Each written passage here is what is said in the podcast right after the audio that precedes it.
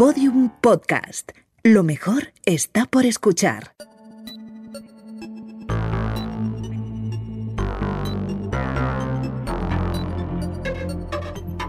La redada.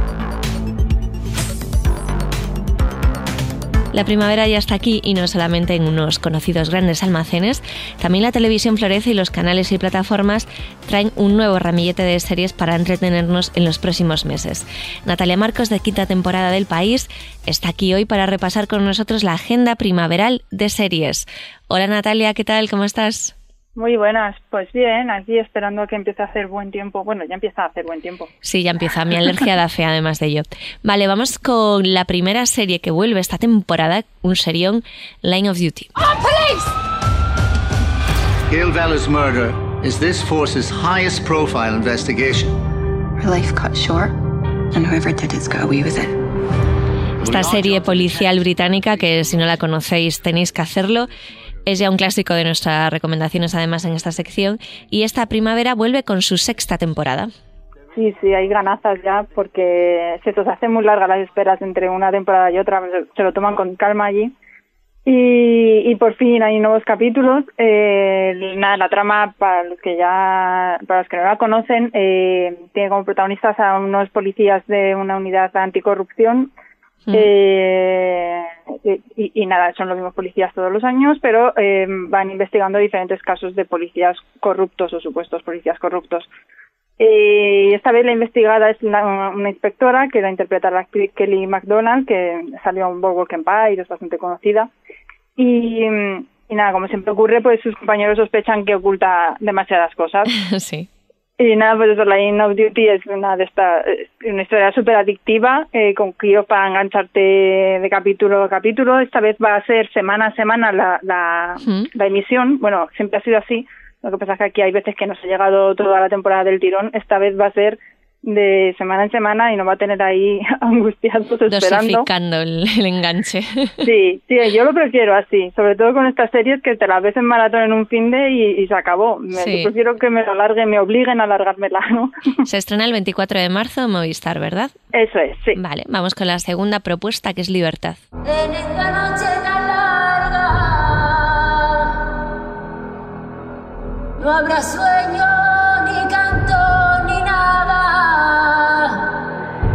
Como igual habréis reconocido, la protagonista es la cantante Bebé, ¿verdad? ¿Bebé o Bebé? ¿Cómo se pronuncia? Yo creo que es Bebe, ¿no? Ah, pues sí, Bebé, vale. Sí, perdón, perdón. Pido perdón a los bebés. Es la cantante, la cantante Bebé. es la prota de, de Libertad, que es la nueva serie de Enrique Urbizu, Mm. eh, y que llega esta vez en dos versiones, eh, que es pe- eh, película de algo más de dos horas para el cine y Sí. miniserie de cinco capítulos para la televisión. Es decir, que en la tele vamos a ver la historia alargada, pero bueno, no sé, ya cada uno que elija cómo lo quiere ver. Los capítulos de todas formas eh, son de 45 minutos, así, o sea que no se va a hacer mucho más larga la, la historia en tele que en cine. También se estrena en Movistar y Sí. dos días después, el 26 de marzo. El 26 de marzo, sí. Y bueno, es la historia de, de, de La Llanera, que es una bandolera que sale de prisión después de 17 años eh, con su hijo que nació en la cárcel y que no conoce a su padre, que era un bandolero llamado Lagartijo. Y bueno, pues los dos tienen que aprender a, vivir en libertad en la España de- del siglo XIX y mientras que son perseguidos por otros bandoleros y por enviados del gobernador y tal. Bueno, es una historia así con un poco ahí de western moderno, con aventuras, eh, paisajes eh, entre los, los montes y todo muy muy verde. Y bueno, pues un poco western eh, de bandoleros, ¿no? Una cosa rara. Vale, muy bien, pues eh, además tiene un título que se ajusta mucho a la campaña electoral en la Comunidad de Madrid. es el lema de, de la Comunidad de Madrid estos dos meses que quedan. Vale, de libertad pasamos a la templanza. Esa tierra corre por mi sangre. Bastante tiempo me he desentendido de ella. Debo salir adelante por el futuro de mis hijos. Se va a arrepentir de haberme traicionado.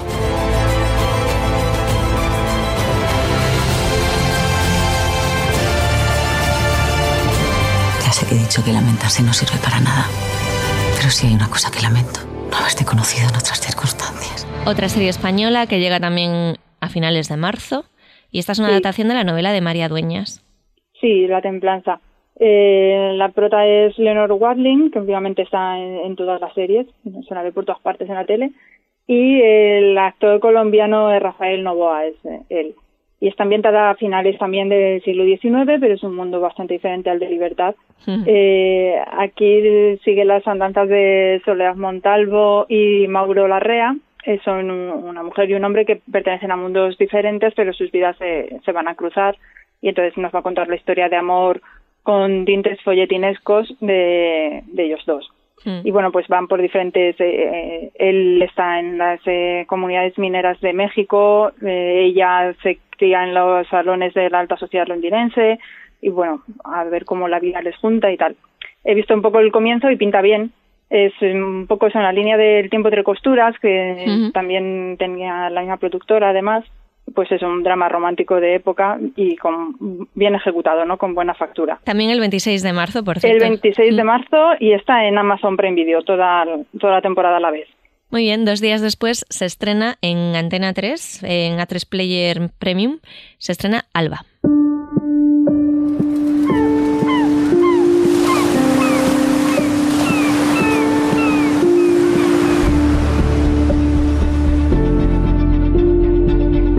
Bruno, Bruno, ¿dónde estás? Estoy en el hospital. Ven, por favor. Ahora es muy importante que haga memoria. No recuerdo nada. De verdad, no sé las veces que lo he repetido. ¿Recuerda haberse encontrado con alguien cuando salió del pub? Esta noche es noche de chicos. La boquita.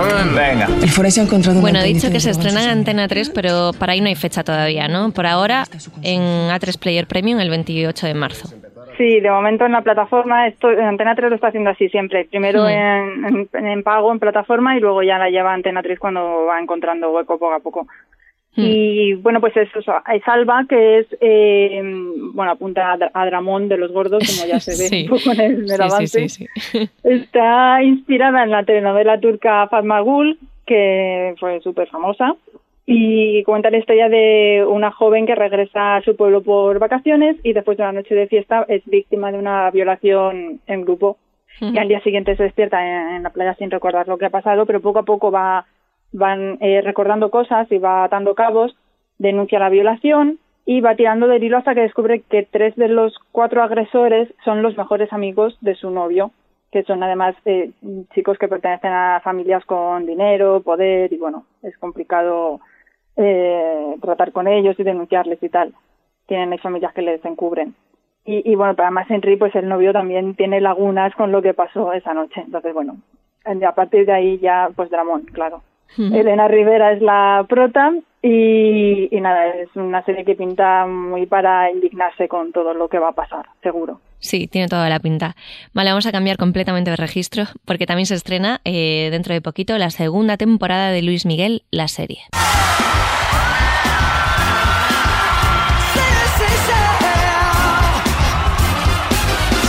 La primera temporada ya había sido un fenómeno hace dos años, bueno, hace tres, en el 2018, y ahora llega la segunda temporada que, bueno, que también amenaza con ser fenómeno de nuevo. Sí, los nuevos capítulos empiezan en Netflix el 18 de abril, va a ir semana a semana. Eh, y nada, pues es la, la vida del cantante Luis Miguel, pues eso ya fue un boom con la primera temporada. Esta vez van a ser ocho capítulos, no trece como la otra vez.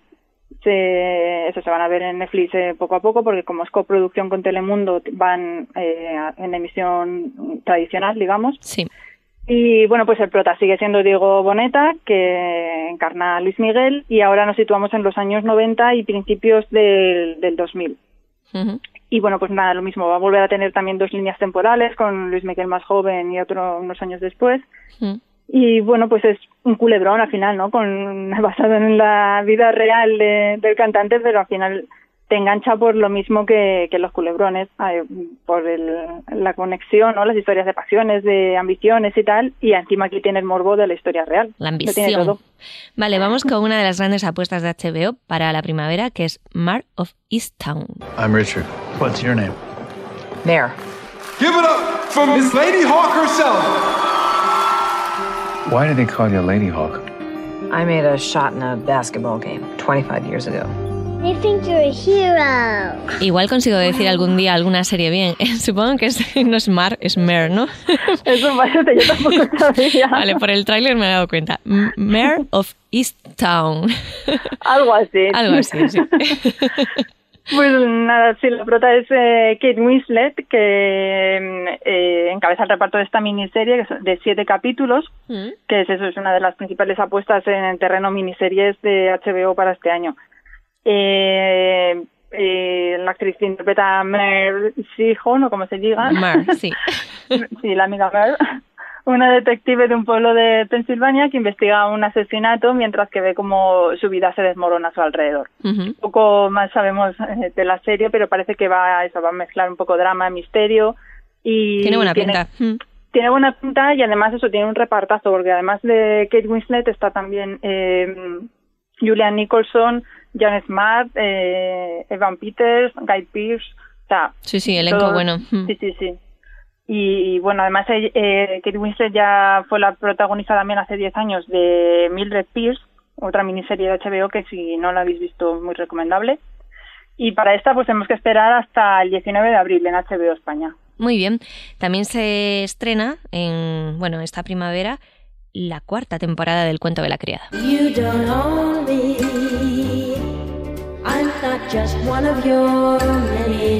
que vuelve dos años después de la tercera temporada. Sí, ya casi nos habíamos olvidado de que existía y no, sí, todavía. la verdad es que sí.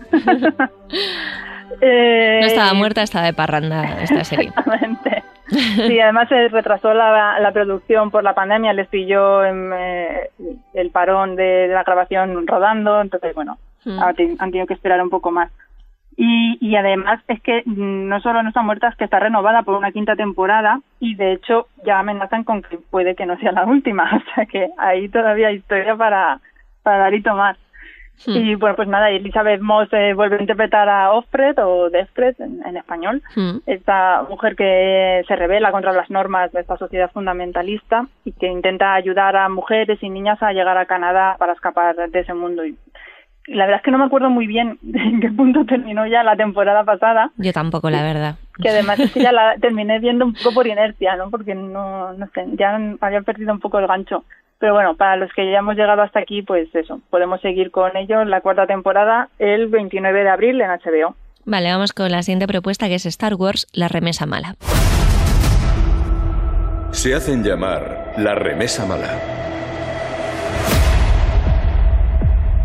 Serie de animación del universo Star Wars que cuenta la historia de los clones de élite de la Remesa Mala. Sí, tampoco sé mucho más porque yo de este mundo no tengo mucha idea. Pero eh, por lo visto estos clones ya aparecían en la Sí. serie de Clone Wars y, y bueno, eso, hablo un poco de oídas, pero sé que es una serie que se está esperando mucho. Eh, que los clones estos eh, parece ser que son diferentes genéticamente de sus hermanos del ejército clon y tienen una habilidad especial que los convierte en soldados muy efectivos. Y bueno, en la serie pues van a tener que llevar a cabo misiones mercenarias mientras que luchan por mantenerse a flote. El estreno es en Disney Plus el 4 de mayo y eso es de, dentro de toda esta mm, mogollón de, de, de producción que está incorporando Disney Plus relacionado con sus marcas, que tienen mogollón de series ahí en, en marcha. Ujú, 4 de mayo en Disney Plus. Vale, la siguiente propuesta es una comedia, Mythic Quest. Okay, new expansion. First job for the new partners. Clean slate, fresh start. Goodbye, Raven's Banquet. Hello. Segunda temporada de esta comedia. Sí, es una de las que más me gusta a mí de, de, de Apple. Eh, Está centrada en el equipo de diseño y desarrollo de un, de un videojuego en línea, con, con los creativos, los guionistas, diseñadores, ingenieros, eh, los gamers y tal. Y, y lo mejor es que aunque no conozcas mucho de ese mundo y no te interesen mucho los videojuegos, también te puede gustar esta serie porque al final es una comedia de lugar de trabajo, como era The Office, por ejemplo. Y, y a estas series te enganchas por los personajes, ¿no? Que tienen Sí. así personalidades pintorescas y las relaciones entre ellos y tal. Entonces da un poco igual de que hablen, te enganchas a, a los personajes. Y en esta por lo menos yo me enganché bastante, era bastante divertida también. Si conoces el mundillo también te hace más gracia, claro, pero si no, también puede, también puede gustar. Bien. es la segunda temporada y se estrena el viernes 7 de mayo en Apple TV Plus. Vale, y dejamos para el final la joya de la corona probablemente, ¿no? Que es The Underground Railroad.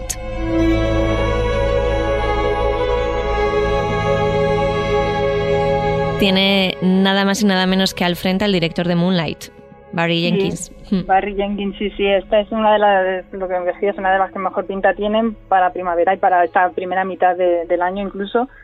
Eh, la serie va a contar la historia del Underground Railroad, que da título a, a la serie, que era una red de rutas secretas y refugios que utilizaron los afroamericanos esclavizados en los estados del sur para escapar a los estados libres y a Canadá en los Estados Unidos de antes de la guerra de secesión. Y bueno, la historia sigue a Cora Randall, que tras escapar de una plantación de Georgia, eh, descubre este ferrocarril subterráneo con ingenieros, conductores, que recorre todo el subsuelo sureño. Y bueno, la serie se va a estrenar en, en Amazon Prime Video el 14 de mayo, toda la temporada al completo. Tiene muy buena pinta, muy buena pinta. Muy bien, Natalia Marcos, de quinta temporada del país. Eh, hablamos un mesecito así, nuestras más recomendaciones. Muy bien, preparo más cosas. Muy bien, Natalia, un besiño, chao. Hasta luego. Bueno, pues hasta aquí el podcast de hoy, pero antes de marcharnos, despliegue. Los más mayores recordaréis, bueno, recordaréis, si no os ha venido el alemán este y habéis tenido un volcado de pila, aquel podcast que hicimos por San Patricio, que curiosamente es hoy cuando estamos grabando esto, en vivo desde un, desde un pub irlandés. Fue épico, fue, fue maravilloso. Bueno, queríamos homenajear a ese momento haciéndolo hoy desde el mismísimo Dublín. Y además la entrada la iban a hacer 400 gaiteros, eh, como aquellos de Fraga, pero en irlandés, que, en Irlanda también hay gaiteros, esto no es exclusivo de Escocia, ¿vale? Lo que pasa es que no nos salía cuenta eh, la pasta por la PCR que había que hacer, que 400 PCRs son un capital. Y como queríamos que nos quedara algo para tomarnos una birra y brindar por San Patricio con todos vosotros, pues bueno, feliz San Patricio, feliz PCR y feliz gaitas. Un saludo de Lucía Taboada, Juan López y Juan Aranaz.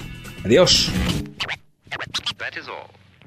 Todos los episodios y contenidos adicionales en laredada.com. Síguenos en Twitter arroba redada y facebook.com barra laredada podcast.